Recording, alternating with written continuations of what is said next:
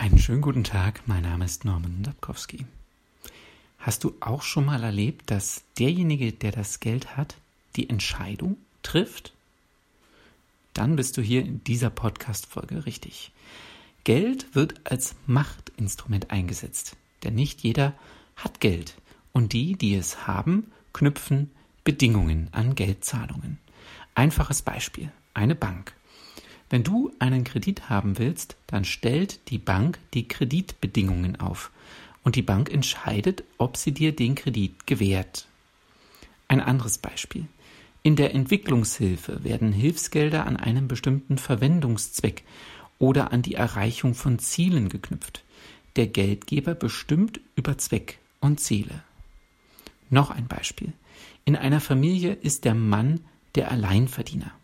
Er bringt das Geld mit nach Hause und verwaltet das Geld. Geld wird als Machtinstrument eingesetzt. Sich das bewusst zu machen, kann dabei helfen, diese Situation zum eigenen Vorteil zu nutzen. Ist das unmoralisch? fragst du dich vielleicht? Entscheide selbst, ob das für dich unmoralisch ist. Ich wünsche dir eine erfolgreiche Woche.